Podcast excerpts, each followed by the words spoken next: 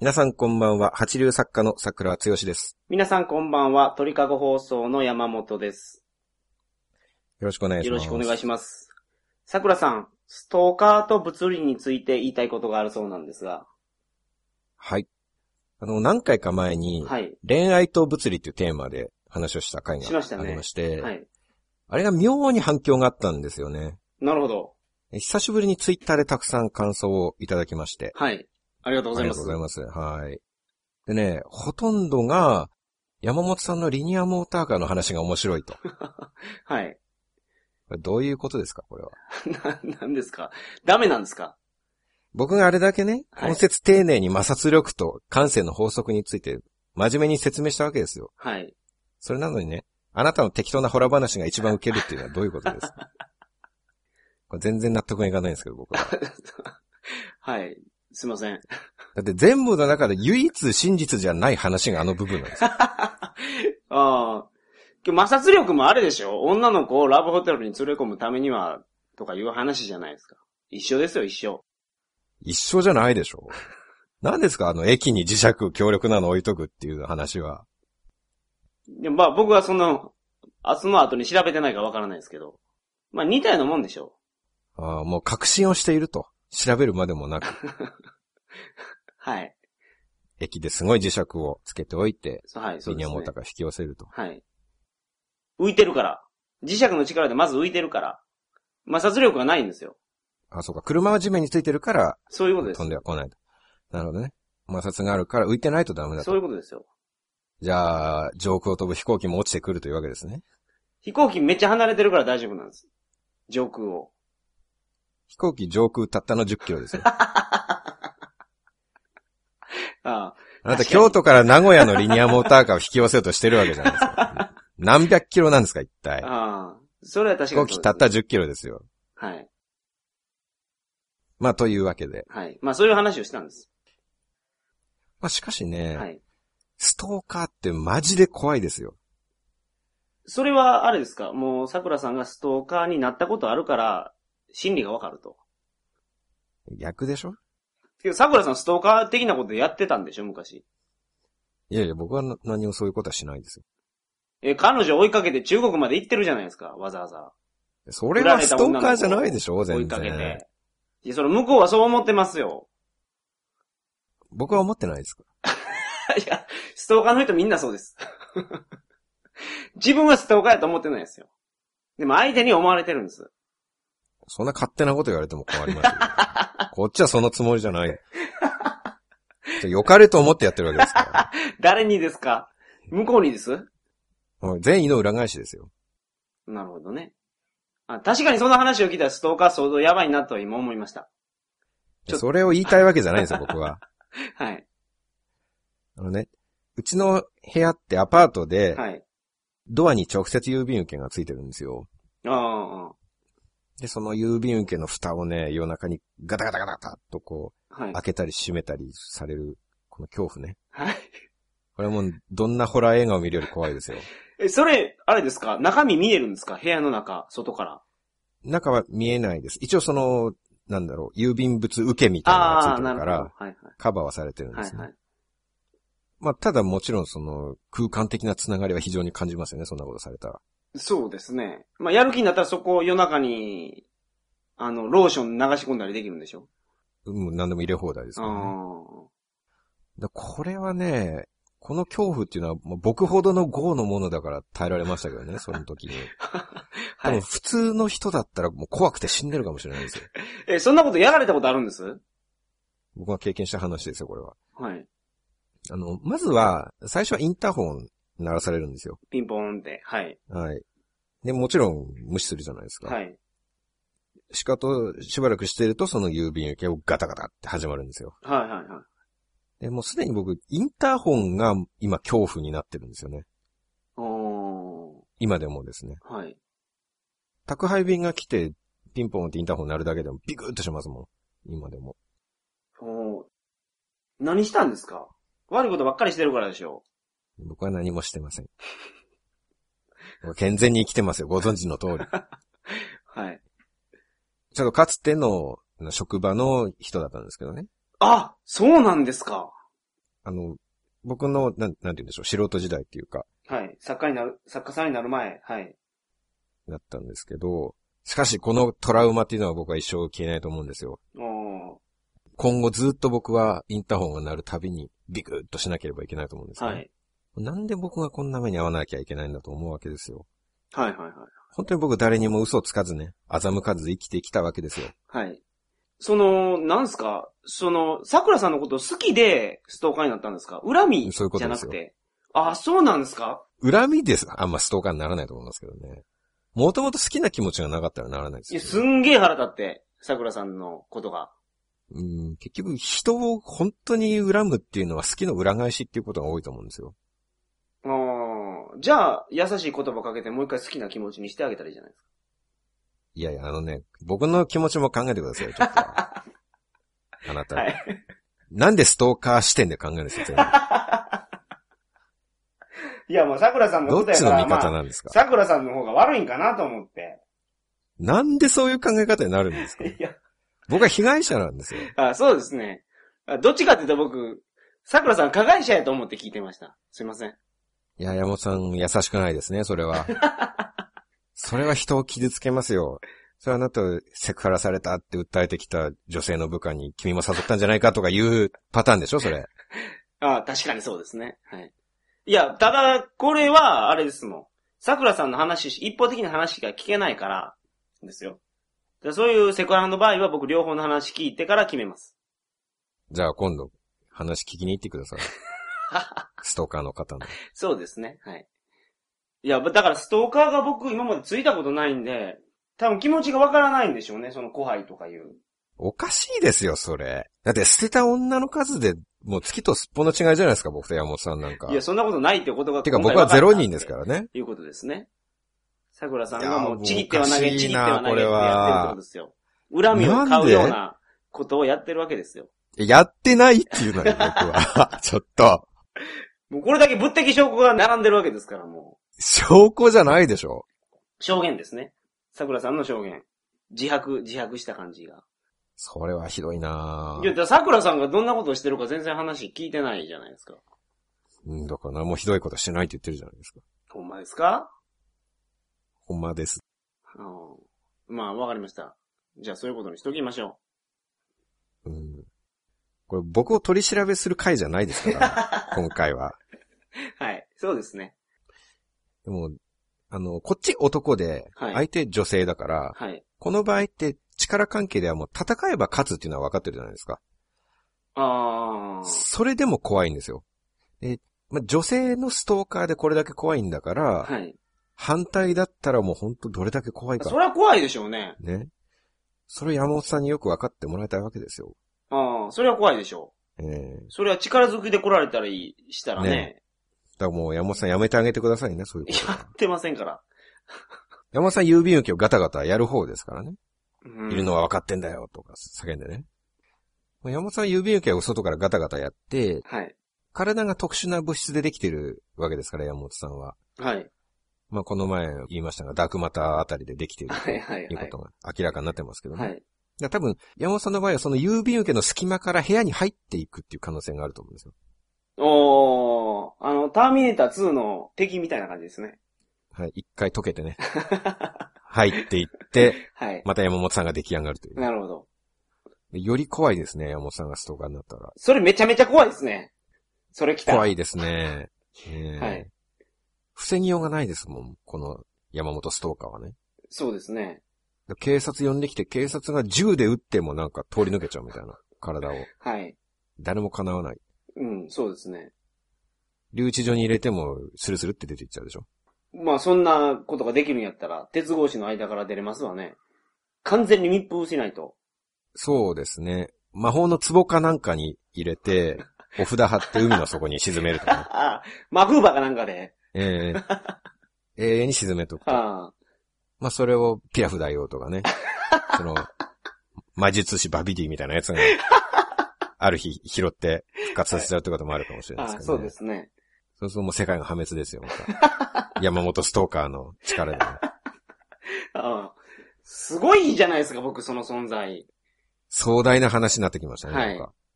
ちょっと戻してください、ストーカーに話を。まあちょっと前置きが長くなりましたが、はい。あのストーカーというのは、要はものすごい負のエネルギーに満ちた存在なんですよ。はい。そらそう失です。恋してスストーカーになるっていう場合がほとんどだと思うんですけど、はいその時、心は落ち込んでいるのに、エネルギーっていうのは膨大なんですよ。はい。ストーカーができるほどのエネルギーがね。はい。まあ普通振られたら無気力になると思いきや、実はそうじゃないんですよ。うん。相当なエネルギー。まあこれは普段隠れていたエネルギーを、そのストーカーになるとまあその封印を解いてはい。発揮することができる。なるほど。で、まあ普通の人が失恋していない普通の心理状態なら、ストーカーにはなれないと思うんですよね。うん。要はそのストーカー行為っていうのは嫌がられるのが分かってても夜中に家に押しかけたり、はいはいはいその。通勤途中で待ち伏せをしたり、無言電話かけたりね。これどれ一つとってもすごいエネルギー、精神力がいると思うんですよそうですね。確かに。だから莫大なエネルギー。で、ストーカーの人たちも、ストーカーになる前っていうのは普通の人ですから、はい。その時にはそんなストーカーできるような大きなエネルギーって持ってない。はい。。持ってないといううか、まあ、隠してる。確かに。使えないんですよね。はい。でも失恋のショックとか絶望を味わうことで普段の何倍もの行動力を発揮できているわけですよ。はいはいはい。まあ、いつもだったら面倒だったり、その周りの目を気にして、潜在的なエネルギーの数十パーセントしか使えないけど、ストーカーになった時にはもう隠れていた潜在能力を100%までね。 それなんか、 ジャンプでやってた漫画でなんか読んだことあるんですけど。まあ、力の使い方としては北斗神拳を極めた人と同じですね。あ、北斗神拳極めたのと同じぐらいの、あ、火事場のバカ力とかもそうですもんね。そういうことです。はあい、ー普段使えない力を出せるっていう。はいで、そこで物理の話になるわけですが、はい。エネルギー保存の法則というものがありまして、はい。やりました。これはですね、世の中にはいろんな種類のエネルギーがあるんですね。はい。例えば動くものが持っている運動エネルギーとか、はいはい。あと原子力発電に使う核エネルギーとか、はいはいはい。ものが燃えるときには熱エネルギーっていうのが出るんですけどね。はい、そうですね。こうやって喋ってるときも音エネルギーっていうのは出てまして。はい。で、それぞれのエネルギーっていうのは、他の種類のエネルギーに変化をしたり、いくつかの別のエネルギーに分散をする、分かれるっていうことがはい。できるんですね。はい。で、例えば、火力発電所の仕組みっていうのは、石油とか石炭燃やして、うん。タービンを回して電気を作ってるんですね。はい。タービンってわかりますかえっ、ー、と、関西のナンバーワンリポーターのことですかあー、それは誰ですかタージンです。あー。あのね、突っ込みしやすいボケにしてもらえませんかあの、インド人が頭に巻いてるやつでしょ。それはターバンです。ああ、そうですね。これわかりましたね。最初からそっちにしてくださいよ。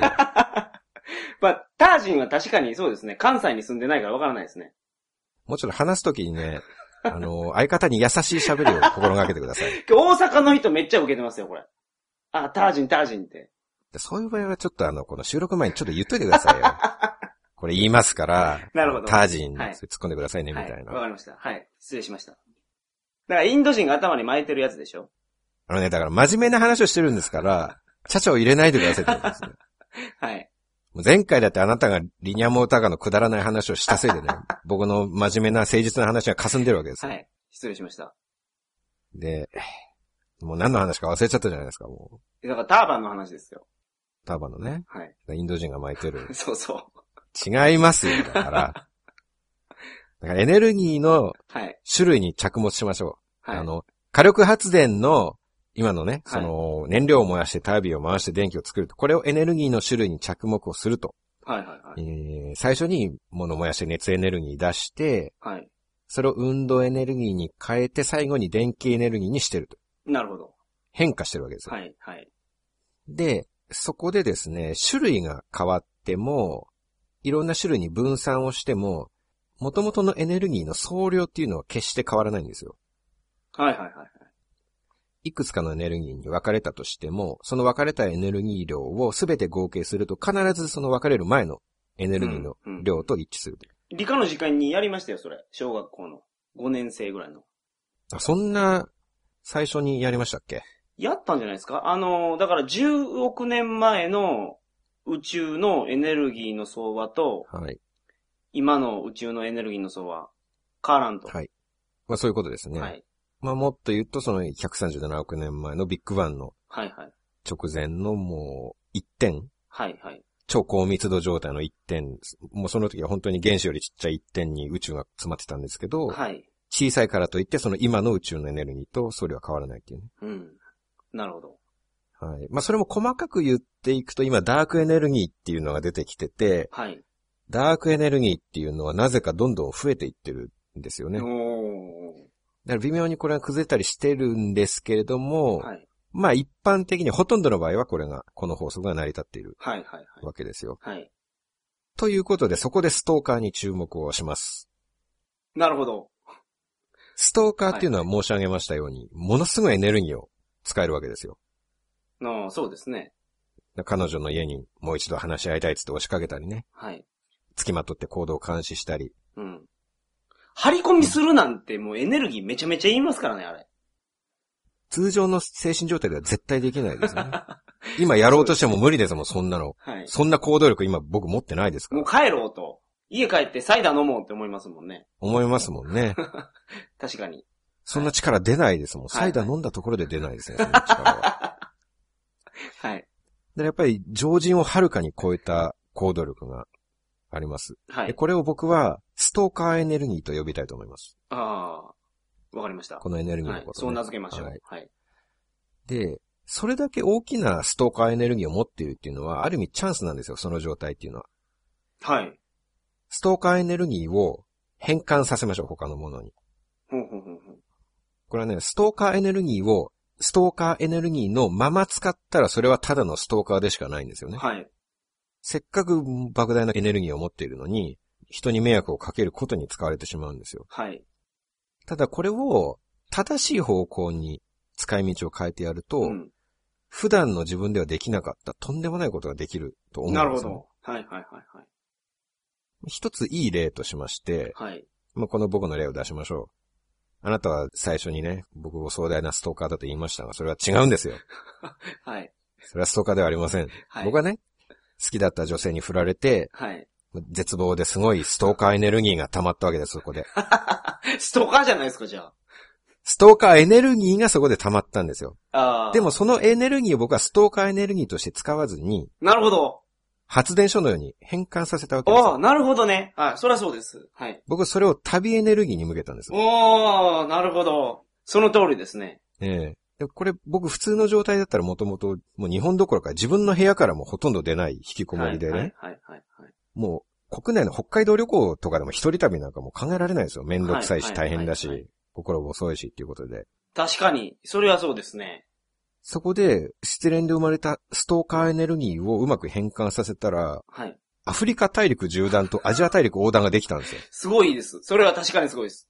ねもう、普通のエネルギーじゃできないですよ、それ。絶対できないでしょはい。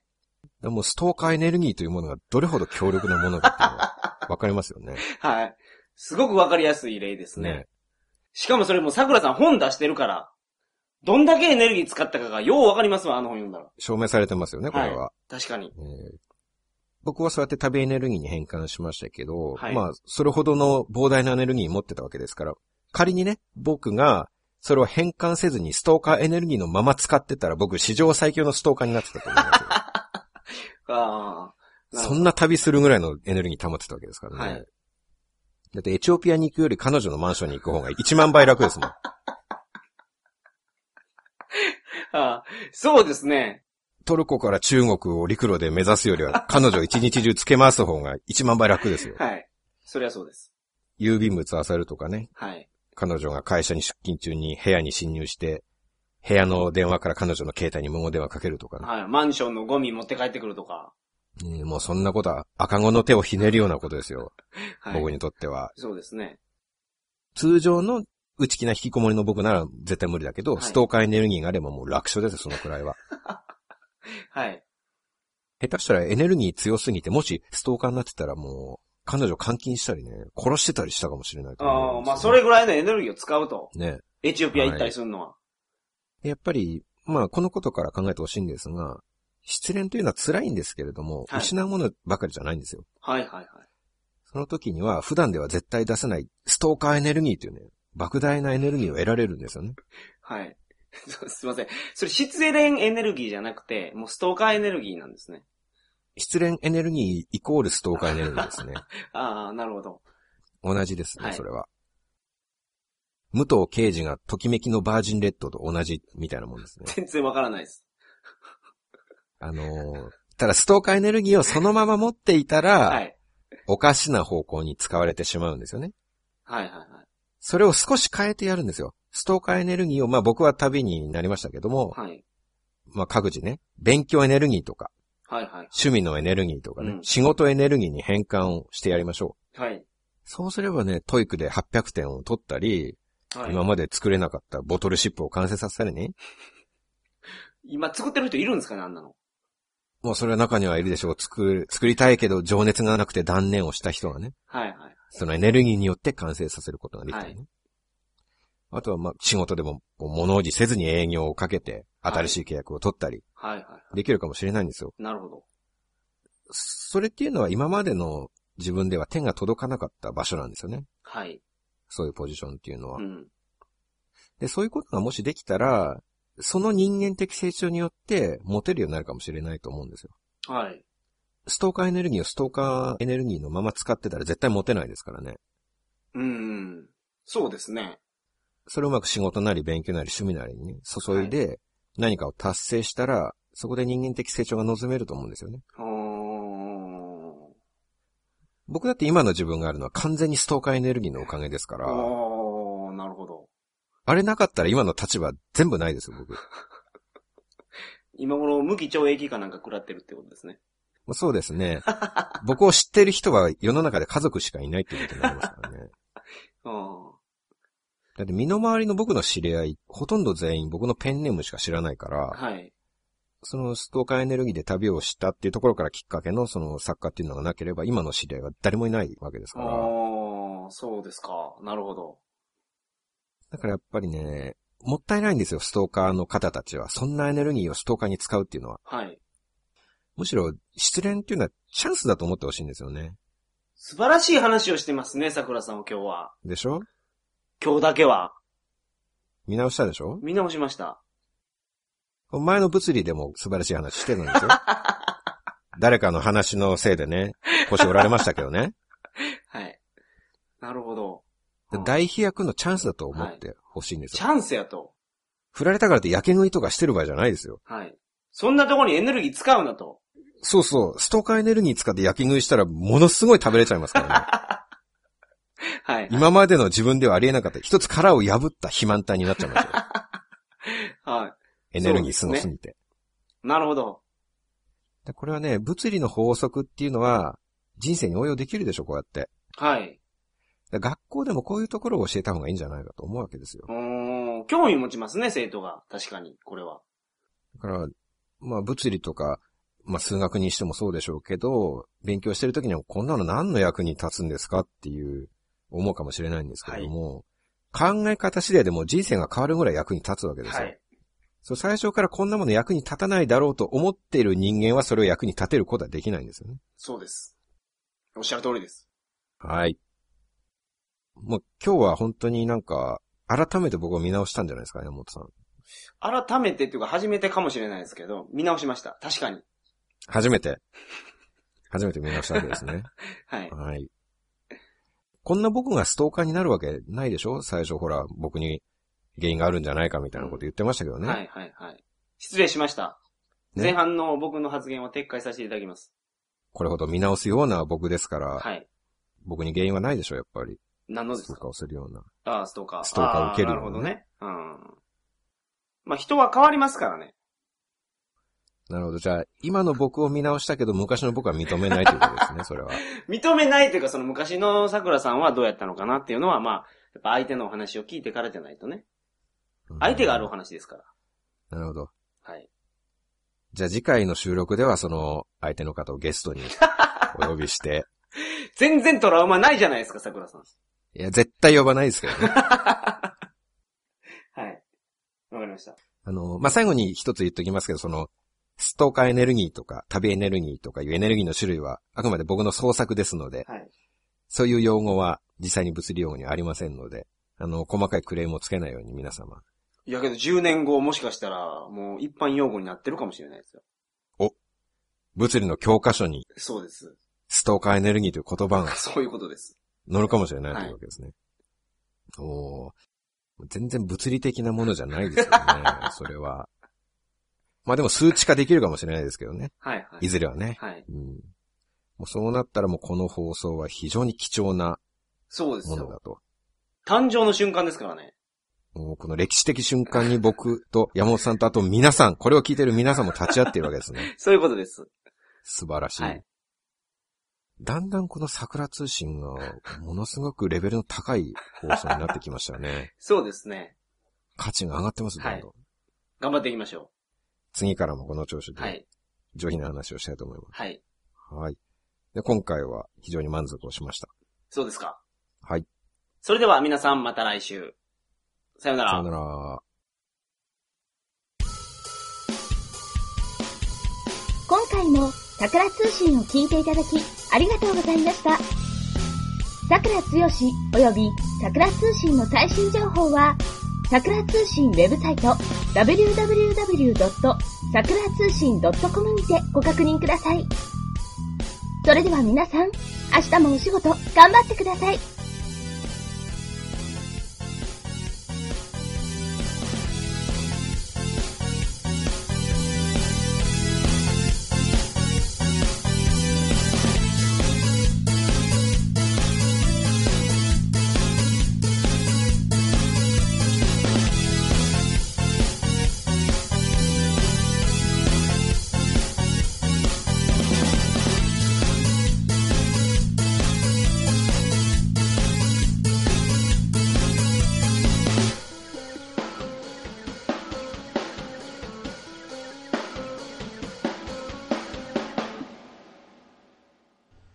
この番組は、バックパッカーの怪しい裏話、鳥かご放送の提供でお送りいたしました。